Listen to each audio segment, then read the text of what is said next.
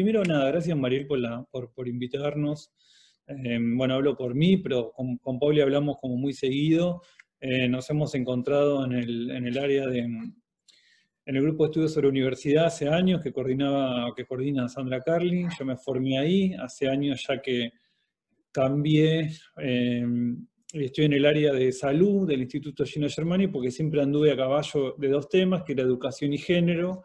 Me formé en el equipo de educación y finalmente mi recorrido posterior lo hago en, el área de salud de Germani, que es donde están radicados los temas de, género y, y sexualidad. Actualmente co-coordino ese área con otros dos colegas. Entonces, bueno, eh, tal vez esta presentación, ahí estuvo Pauli haciendo hincapié en cuestiones más de educación, de pedagogía, de enseñanza, etc. Bueno, yo voy a hacer hincapié en, otra, en otras dimensiones de la, de la formación y lo que traigo acá para compartir un poco es parte de mi recorrido de investigación y mi última inquietud que tiene que ver con esta demanda. Después, si tenemos tiempo de interés, me dirán si ustedes también la perciben, de la formación con perspectiva de género, ¿no es cierto? Que tenemos que formar, incorporar en nuestras currículas, en la formación, la perspectiva de género. Esto aparece como un imperativo. Y algo que a mí me interesó indagar es, bueno, ¿qué es perspectiva de género? O cómo se fue eh, ahí a una pregunta un poco, ah, a ver cómo paso, ahí va, cómo, em, cómo se dio tramando la relación entre feminismo, disidencia sexogenérica y universidad, que es el espacio que yo trabajo, pero bueno, puede, puede ser pensado para la educación superior, bueno, con sus particularidades, porque algunas de las cosas que yo voy a contar, intercambiando con, con otros colegas, también suceden en los profesorados, en el Joaquín, en, Mm. en, distintos espacios de, educación superior, no necesariamente universitarios. Pero lo que a mí me interesa eh, pensar, y eso es lo que voy a compartir un poco ahora, es, bueno, ¿de qué hablamos cuando hablamos de, eh, digamos, de formación con perspectiva de género? Eh, y acá digo tres cositas en relación a eso un poco de la idea de la cual yo parto es que siempre hay perspectiva de género. El punto es interrogar cuál es esa perspectiva, si es feminista, si es androcéntrica, qué características tiene. O sea, no hay em, conocimiento que no esté generizado, ¿no? como hay conocimiento que tampoco esté geolocalizado. ¿no? Los estudios postcoloniales también han mostrado esto, o racializado, como han mostrado los estudios culturales. Es decir, el conocimiento no es neutro. Entonces, cuando hay una, un una idea de perspectiva de género, bueno, interesa tal vez interrogar cuál es la perspectiva de género que está por detrás. Em, lo que me interesó fue, entre comillas, genealogizar un poco, ¿no? De dónde viene esta idea de la perspectiva de género y con qué significados se carga en el presente. Y, y, la tercera cuestión es desplazar un poco la mirada de la perspectiva de, de, género en las currículas a pensarla en todas las prácticas académicas. ¿no? Hoy por hoy estamos tal vez un poco más, lo voy a decir así en lenguaje coloquial, porque estamos en, un fogón, digamos, somos pocos y podemos hablar en confianza. Eh, estamos más avispados, avispadas, avispades, y entonces cuando se hace un panel de cuatro varones, aparece la crítica a lo que se llama el all male panel, entonces ya cae un poco mal que haya un panel de cuatro varones y se empieza a pensar en que no pueden ser que sobre un tema no, no haya ninguna representatividad de mujeres eh, respecto a algunos temas, como si no tuvieran nada que decir. Entonces, ahí también hay una pregunta por la perspectiva de género que excede a la currícula y es la perspectiva de género en toda práctica académica. Entonces, eso es algo que también me interesa ver cómo se va resolviendo eh, en el presente.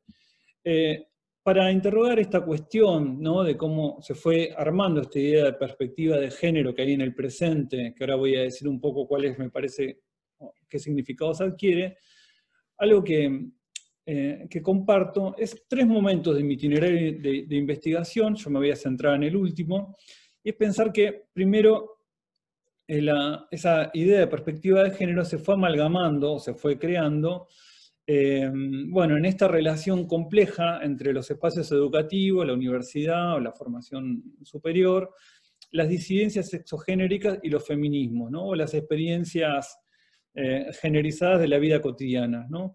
Porque una, primera cuestión que me interesa marcar y que de esto hice mi tesis doctoral ahí con Paula como, como interlocutora, lectora y con Mariel también en, las reuniones que hacíamos hace 10 años, es em, que en realidad los espacios de, aprendizaje, los espacios educativos, están generizados en la vida cotidiana. ¿no? Entonces, que la cuestión de em, el, el género y la sexualidad aparecía siempre entramado, y acá digo, al margen o en disputa con la normatividad sexogenérica de la vida cotidiana universitaria. Pongo un ejemplo muy concreto que es, ahí no se ve en la foto, pero es este cartel que estaba en la Facultad de Psicología de la UBA, una facultad en la que asisten un 88, según la estadística de la propia facultad, 88% de mujeres, mujeres cis, ¿no? Eh, según la estadística, y este cartel en el baño, ¿dónde están las lesbianas en esta facultad? ¿No es cierto? Entonces, un poco lo que me interesa marcar acá, y en un trabajo que empecé en el 2007, hace ya este, 13 años, que antes de esta ola verde, ¿no? que hoy aparece, o el tiempo de chicas, como dice la antropóloga Silvia Lizal, donde hay una reflexividad cotidiana mayor sobre género y sexualidad, venimos de un estado anterior, podemos pensarlo así, donde nuestros eh, lugares de formación y de enseñanza y de aprendizaje fueron fuertemente heteronormativas y podemos decir también cis-sexistas. Es decir, que los márgenes de normalidad ¿no? eran generalmente heterosexuales y no trans, ¿no es cierto? O sea, las personas trans o aquellas personas alejadas de la norma heterosexual se fueron alojando un poco en los márgenes de la institución. Yo creo que eso también, digamos, ahí hay un acumulado de experiencias y de reflexión que, que va, a impactar en lo que concebimos como perspectiva de género, que nuestras experiencias como docentes o como estudiantes están atravesadas por esa normatividad en la que estudiamos, en la que nos formamos, en la que enseñamos, ¿no es cierto? Entonces, bueno, eso fue algo de mi trayecto de investigación, lo traigo simplemente porque me parece que no podemos pensar la perspectiva de género por fuera de las experiencias de los sujetos que habitan las instituciones, ¿no? Entonces, bueno, interrogar cuál es la normatividad las reglas, las normas que regulan nuestra vida cotidiana. Ahí puse dónde están las lesbianas en esta facultad. Me acuerdo de un estudiante de Derecho que decía, los docentes hablan como si no hubiera gays o lesbianas en las aulas, ¿no? Eh, otro militante que decía, el insulto más común en la militancia es callate puto, ¿no? Muy, digo, estas formas de lenguaje que tienen eh, efectos disciplinadores en el espacio. Eh, o también un estudiante que decía, las mujeres que militan en la universidad eh, son pocas, las que son presidentes, y las que son son muy machonas. También hay con una norma respecto de la feminidad, el cuerpo esperable, las formas de, eh, moverse, que va regulando los cuerpos y las experiencias sexogenerizadas en el espacio, ¿no? Este, digamos, sancionando algunas feminidades o masculinidades. La, la segunda eh, entonces, quiero decir, para pensar perspectiva de género me interesó pensar, bueno, en qué relaciones sociales se entrama. ¿no? Lo segundo es que para pensar perspectiva de género, también, y esto fue otro momento de mi trayecto de, investigación, es pensar cómo, sobre todo desde la recuperación democrática, y acá Luján tuvo un lugar, la Universidad de Luján tuvo un lugar, eh, digamos, este, no, privilegiado, digamos, de punta, ¿no? fue una de las universidades eh, públicas en donde tuvo un desarrollo bastante temprano de los estudios sobre, sobre género y sobre la mujer, sobre todo, y publicaciones y grupos y organización de congresos. Pero desde los años 80, con la recuperación democrática, empieza a haber, y esto es lo que digo, un, campo de saberes y un corpus especializado, sobre todo entre, eh, bueno, eh, docentes e investigadoras, ¿no? Tempranamente en los 80 con los estudios sobre la mujer, en los 90 con los estudios de género, y ahí también, en menor medida, los estudios queer, que tuvieron alguna abreviación, acá hablo sobre todo de la UBA, y en los años 2000 con los estudios sobre sexualidades. ¿no? Recién decía, bueno, algo de género y sexualidad se jugó en el margen de las experiencias sexogenerizadas de estudiantes y docentes, ¿no? por la heteronormatividad, por el cisexismo. Algo de género y sexualidad se jugó en el terreno del saber por arriba, quiero decir, en grupos especializados en, que fueron conformando institucionalidad, programas, doctorados, em, posgrados, institutos, etc. Este, como, como un segundo momento. Y ahora es donde me quiero centrar en el presente, ¿no? O sea, recién hablaba un poco del margen, hablaba de esta conformación de un campo de estudios, digo, por arriba, y en los últimos cinco años me parece que asistimos a un proceso en el cual este vocabulario se popularizó, esta demanda ya no es, digamos, de la disidencia sexual eh, de gays, lesbianas y trans, eh, o de eh, feministas en la academia o investigadores e investigadoras del, campo, sino que esto se ha vuelto un vocabulario extendido en la experiencia de estudiantes y docentes que no necesariamente se reconocen alejados de la norma este, heterosexual o cisexista, que no necesariamente se consideran feministas, pero que sin embargo reconocen la necesidad de una formación Em, que incorpore el conocimiento eh, generizado o em, alguna tradición eh, de saberes dentro del feminismo o que incorpore perspectiva de género. Em, concretamente creo que esto avanzó mucho en los últimos años a partir de los discursos respecto de las violencias. Ha sido el gran motorizador, después podemos hablar de eso, digo, con luces y sombras, para que las cuestiones de género y sexualidad se se expandan en el espacio educativo, ¿no? con esa impronta fuertemente. Y marco los últimos cinco años porque creo que el, acontecimiento del Ni Una Menos colocó esa discursividad eh, central en la vida eh, social y política eh, general, pero que repercutió, por ejemplo, en la vida de las instituciones educativas con la necesidad de contar con protocolos contra las violencias. ¿no? La universidad ¿no? tomó conocimiento de sí mismo, de que era un espacio atravesado por las violencias, por las desigualdades de género, y que requería mecanismos institucionales para contrarrestar esas cuestiones. Creo que por esa vía también se abrevó en, otras discusiones. ¿no? También las discusiones en 2018 por el aborto, o desde 2018 con el Estado parlamentario, el 8M, que la discusión por el aborto llevó a la discusión por la ESI, y que en, la, en el espacio universitario repercutió en la perspectiva de género, ¿no? no tanto la demanda por ESI en la universidad, que es más tenue que en otros niveles educativos, pero como correlato de esa cuestión sí también la necesidad de formación con perspectiva de género. Entonces marco estas tres entradas que tienen que ver con la sociabilidad, que tienen que ver con los saberes y que tienen que ver también con los procesos yo acá llamo de politización, en la medida de que ha ingresado en, una agenda, eh, me parece que todo esto fue configurando los modos en que hoy se, em, eh, se traduce en la demanda por formación con perspectiva de género, que es lo que acá empiezo entonces a hablar un poco de mi trabajo sobre el presente, me interesó interrogar, bueno, ¿qué es? ¿no? ¿O en dónde se traduce? ¿O qué efectos tiene? Como ven, cuando voy hablando y compartiendo el PowerPoint, abajo hay imágenes del trabajo de campo. Esto es, por ejemplo, un, mural que se hizo en la Facultad de Diseño, Arquitectura y Urbanismo de la Universidad de Buenos Aires. Aviso, mi trabajo es porteño-céntrico, es decir, hago trabajo de campo en la UBA, con lo cual lo que digo no es extrapolable, y hago trabajo en campo en la UBA porque es lo que puedo. Es decir, me encantaría tener recursos para recorrer las universidades del país, pero eso no, no existe.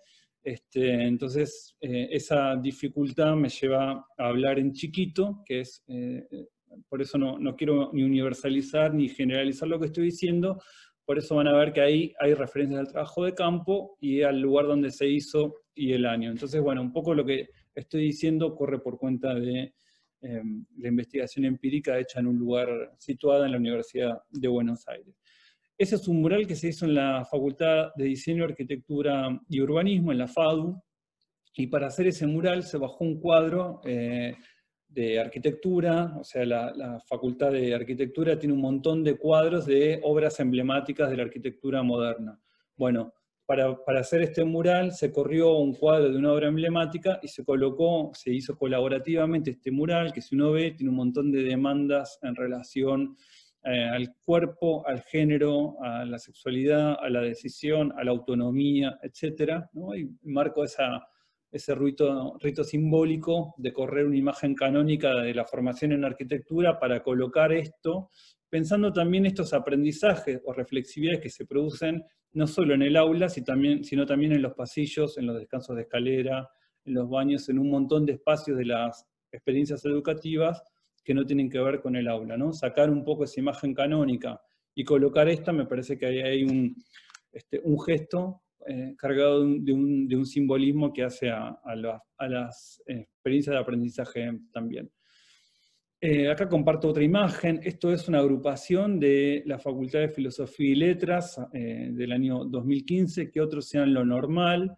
Em, esa es una frase, Festival contra la heteronorma. ¿no? Yo no sé qué edad tenemos quienes estamos acá en este Zoom, pero cualquiera que haya estudiado hace 10, 20 o 30 años en la universidad, no creo que ninguno o ninguna, ninguna de nosotros fue a un festival contra la heteronorma, y sin embargo esto aparece como una causa militante y una agenda de las agrupaciones estudiantiles, y fíjense el cartel puesto en un aula, ¿no? O sea, también la interpelación al conocimiento, al espacio del aula, al lugar de aprendizaje, colocando un discurso, no sé si un otro discurso, pero en ese espacio de aprendizaje uno puede pensar tensionando también eh, el espacio del aula, de los saberes que ahí este, aparecen.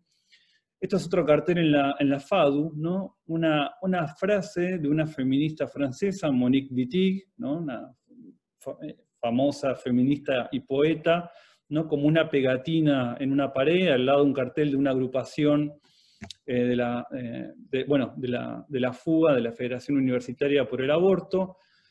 Esto es una intervención de estudiantes durante una toma de la Facultad de Psicología que tomaron el baño de la facultad y lo configuraron como un baño diverse, o como decían en, la etnografía que hice durante la toma, el baño degenerado, porque no tenía género, ¿no? Ahí haciendo un juego de palabras entre género, degenerado, y también eh, como degenerar ese espacio, ¿no? que está muy criticado en la Facultad de Psicología respecto de eh, cómo es entendido los, em, bueno, el lugar de la, del hombre y de la mujer, ¿no? ese, ese, binarismo, el lugar atribuido a la mujer por eh, la impronta de cierta lectura del psicoanálisis y demás, entonces ese baño diverso o ese baño degenerado también estaba interpelando al conocimiento que se eh, este, eh, imparte en esa facultad. Esta es la modificación del baño hecha por la propia institución en psicología. Ahí no sé si se ve en la foto, está el cartel del baño que ellos llaman sin distinción de género. Atrás se ve el baño de mujeres tradicional y el baño de varones eh, tradicional con este cartel, ¿no? Este es un baño sin distinción de género para que todas las personas puedan utilizarlo.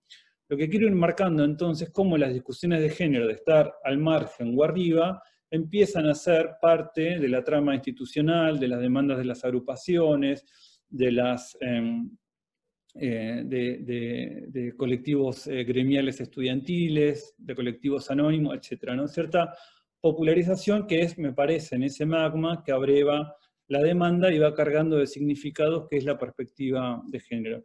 Esto es interesante porque eh, acá hay un proceso de intervención de un baño, este es un baño con distinción de género, perdón, sin distinción de género, para que, pero no hay una intervención en los baños tradicionales que diga, este es un baño con distinción de género para que solo algunas personas puedan utilizarlo. ¿no?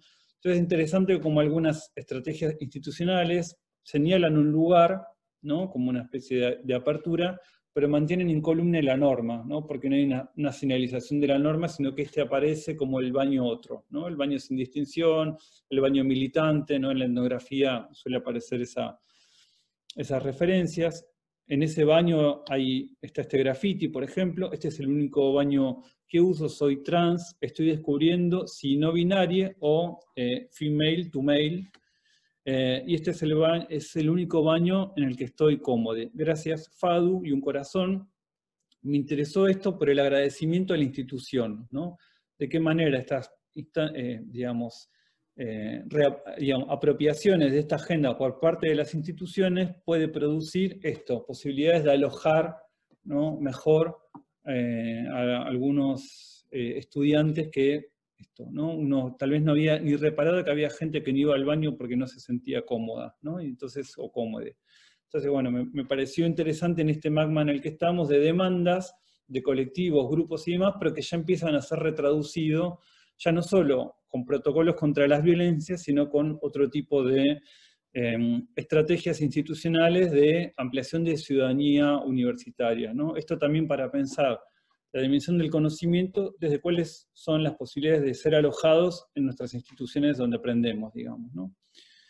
Eh, este es un, paso un par de fotos más y digo tres ideas de cierre para ver entonces, bueno, qué sería perspectiva de género en la formación. Esto es una campaña electoral en psicología en el año 2018. En psico nos acosan, Biglieri nos ignora, implementación ya del protocolo contra las violencias. Esta es una demanda que atravesó todas las, las casas eh, de, educación universitaria. Acabamos de hacer un relevamiento con el equipo que dirijo eh, de las 55 universidades eh, nacionales. Al 2019, año terminado, 45 contaban ya con protocolos implementados a nivel de toda la universidad. Hay otras que tienen por facultad, ¿no? Tal facultad tiene, pero tal no. Pero bueno, lo que quiero marcar, y sobre todo, los habían sancionado en los últimos tres años, ¿no? Entonces, para marcar ese proceso de aceleración en el cual esta demanda se traduce en respuestas institucionales. Después está por verse qué pasa con esos protocolos, su aplicación, esta es una intervención que hicieron estudiantes de facultades actas, donde contaban la cantidad de frases que circulan en la vida cotidiana ¿no? Eh, respecto de los docentes eh, sobre las estudiantes, lo que pueden o no pueden hacer, o las imágenes em, que circulan.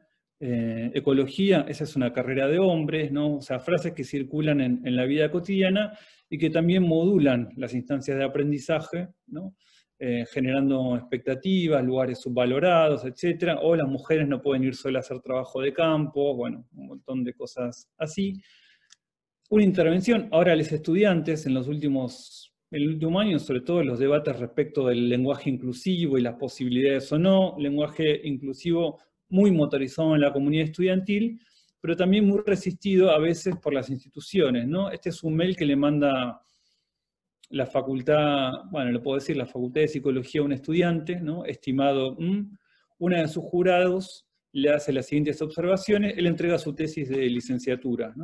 Esta tesis está escrita en lenguaje llamado vulgarmente inclusivo, dado que se trata de un documento público, no la leeré hasta que no esté escrita en nuestro idioma. Atentamente, doctora tal, cualquier duda comuníquese, etc. ¿no? Esto es de hace dos años, pero alguien que ve impedida su graduación, nada más ni nada menos que por haber escrito en lenguaje inclusivo. Hay para marcar que esta es una escena de conocimiento también, y acá hay perspectiva de género, ¿no? Tanto en la propuesta del estudiante como en la respuesta de quien fue, de quien, de la eh, profesional que avaló, evaluó. Bueno, dos, tres cosas más. Intervención en la Facultad de Psicología, fuera homo, lesbo, bi, transodio de la universidad pública, basta de negar la existencia del LGTTBIQ en psico, ¿no? Esto, es una aula de teóricos. Psico tiene un, modo muy, eh, que alguna vez una entrevistada caracterizó como ir a misa para dar clases, ¿no? que está el docente o la docente, ¿no? y 100 personas calladas escuchando cómo se recita la Biblia freudiana o lacaniana, ¿no? en esa escena del silencio, bueno, esta herejía de colgar carteles mientras en ese silencio el docente o la docente habla, talleres de género que organizan las agrupaciones, ¿no? bibliotecas feministas, justo cuando saqué la foto estaba vacía, pero bueno, ahí aparecen psicología feminista, perspectiva transversal de género en la cursada, protocolo, bueno, fíjense la cantidad de demandas, y acá una última cosa que traigo, el surgimiento, por ejemplo, en la FADU, en arquitectura, de la materia de em, diseño y estudio de géneros, transversal a todas las, eh, carreras de la, Facultad de, Arquitectura, Diseño y Urbanismo, donde eh, los estudiantes que cursan, bueno, hacen estrategias de intervención con perspectiva de género. Este era un juego para adultos mayores que tenían que construir un cuerpo como un rompecabezas para que ejerciten la memoria, etcétera, etcétera, y habilidades motrices y demás, pero donde podían conformar un cuerpo este, como quisieran. ¿no? Entonces, bueno, eh, eh, eran estudiantes de diseño industrial haciendo esto. Entonces acá, esta materia existe hace tres años, bueno, cómo empieza a ver ya de vuelta, de la demanda estudiantil a la institucionalización en, la formación. ¿no? Em, entonces, habiendo hecho este recorrido, un poco por mi investigación, por mi trabajo de campo, algo que eh, más conceptualmente, si quieren, me interesó pensar es, bueno, en este, eh, como digo, ¿no? Este, en este magma, en esta ebullición, ¿qué significados adquiere la perspectiva de género? Paso que aparece como una demanda estudiantil ligada a la formación. ¿no? Y esto me parece interesante porque muchas veces las demandas estudiantiles tenían que ver con cuestiones edilicias, por ejemplo, con los regímenes de cursada, pero la formación muchas veces no estuvo en el centro de las demandas estudiantiles y aparece una demanda en el centro de la demanda estudiantil, ¿no es cierto? Entonces ahí, eh, sí en los años 80, por ejemplo, con la modificación de los planes de estudio postdictadura, pero en general la cuestión de la formación no aparece como abrevando en el centro y la, agenda de género ha traído esto como una centralidad. Ahora, lo que identifico es también que es un reclamo impreciso. Cuando uno empieza a preguntar, bueno, en este contexto, ¿qué sería formación con perspectiva de género? Aparecen cuestiones muy variadas, ¿no? Incorporar autoras mujeres, dicen algunos algunas, ¿no? Por ejemplo, el lugar de las arquitectas en la, de las mujeres en la arquitectura, ¿no? si se trata de, epistemología feminista, teorías queer, bueno, aparece como esa demanda, pero al mismo tiempo aparece cierta opacidad en poder clarificar qué sería, ¿no? Y muchas veces lo que aparece mm, eh, como, como, mayor con mayor precisión es el lugar de las mujeres, ¿no? El lugar de las autoras mujeres, em, eh, más, eh, mayor cantidad de autoras mujeres, lo cual es interesante porque ese fue el debate que hubo en los 80, ¿no? el lugar de la mujer en, con los estudios de la mujer. Y luego han aparecido otras perspectivas y sin embargo eso no, no parece como mm, tan nítido. ¿no? Pero más allá de la oferta institucional, esto es lo que me interesa señalar como hallazgo, más allá de esta demanda de formación con perspectiva de género, incorporación en los programas, transversalización, lo que aparecen son iniciativas eh, formativas de estudiantes que van armando un currículum paralelo. Entonces es, bueno, tal docente, eh, eh, tal docente enseña, incorporó bibliografía, enseña, entonces van armando sus propios recorridos de formación, o eligiendo materias o cátedras o docentes que han ido incorporando, y esto más allá de la formación este, curricular, ¿no es cierto? Eh, digamos, de, la reforma curricular con perspectiva de género. O sea, van perspectivizando su propia formación a partir de información que comparten de con quién cursar, en qué cátedra, con qué docente que haya incorporado algo de este... Eh, de, eh, estos contenidos, perspectivas, lecturas o corpus. y también en experiencias de autoformación, ¿no? como lo está acá, tengo de fondo el de Generando Buenos Aires, que son unos ciclos que se hacen desde hace varios años en, distintas instituciones educativas, donde llaman a investigadores, investigadoras, activistas, etcétera, para dar charlas, conferencias y demás. Entonces hay mucho eh, de experiencias de autoformación con perspectiva de género. ¿no? Es aquello que la currícula no ofrece, ¿no? La, formación curricular no ofrece, este, em, eh, se hace por fuera, ¿no? en talleres que motorizan las agrupaciones o también en experiencias eh, de reflexión, ¿no es cierto? Los talleres de deconstrucción de masculinidades o los talleres de círculo de mujeres atraviesan la formación universitaria y van eh, perspectivizando la propia formación, y esto es lo que quería traer, ¿no? a través, por ejemplo, nuevos interrogantes que hacen a viejos planes o textos, ¿no? con nuevos lenguajes, temas, cuestionamientos en las materias que cursan, van introduciendo nuevas claves de lectura. ¿no? Que ahí se abre un universo, ¿no? y están estas preguntas respecto de si Freud era misógino, por ejemplo, o hay una especie de anacronismo, con categorías del presente se relee hacia el pasado, lo cual eso tiene muchos problemas, pero no importa, lo que quiero señalar es que hay un lenguaje en el presente que va perspectivizando la formación aún cuando no haya transversalización vía este, reformas de los planes o demás, con cierta perspectiva de género desde abajo, ¿no? desde estas lecturas, lenguajes y experiencias que van trayendo eh, los estudiantes, y también, y esto es lo último que digo así más del trabajo de campo, cierta decisión entre el habla estudiantil y la lengua de la institución, ¿no? tomando la distinción sosuriana entre lengua y habla, en el sentido que hay ¿no? cierto lenguaje que circula por la vida estudiantil, pero que todavía no se ha institucionalizado. El ejemplo de un estudiante que escribe con lenguaje inclusivo y una docente que lo rechaza porque no es el canon del género este, discursivo esperado en la vida universitaria es un ejemplo de esto, ¿no? La institución rechazando un modo de expresión, de habla, eh, propio de, em, bueno, no sé si propio, pero adoptado por, la por un estudiante en algo que está popularizado en la experiencia estudiantil. Entonces, para, para finalizar, me interesa entonces pensar que esta cuestión del currículum, que el, currículum se torna un espacio de disputa, ¿no? pero en esta amalgama más amplia, ¿no? donde está en discusión la dimensión no neutral del currículum, ¿no? donde bueno, se, cuestiona cuál es, qué es lo central, qué es lo diferente, qué es lo excéntrico, ¿no? qué conocimientos están por fuera, por el costado del currículum, como plantea la pedagoga Guasira López Louro. También esta dimensión conflictiva, ¿no? qué es lo que está dentro del currículum, qué es lo que está, ahí dice especie, ¿no? espacio universitario, entonces decía, tal vez no están en las aulas, pero están en los pasillos, están en las paredes, están en las carteleras, y todo eso va tensionando las experiencias de aprendizaje, aún con todas estas imprecisiones que decía, cuando a veces no es muy claro qué es perspectiva de género, y aparece esta, metonimia entre género y mujer, ¿no es cierto? Entonces, bueno, perspectiva de género es el lugar de las mujeres, cierto reduccionismo opera, pero al mismo, tensiona, al mismo tiempo tensiona eh, la experiencia del currículum, y me parece que lo que eso va dando cuenta es de cierta inestabilidad de las normas ¿no? y la performatividad del currículum, es decir, un currículum que se va actualizando vía el cuestionamiento a las normas de la vida cotidiana.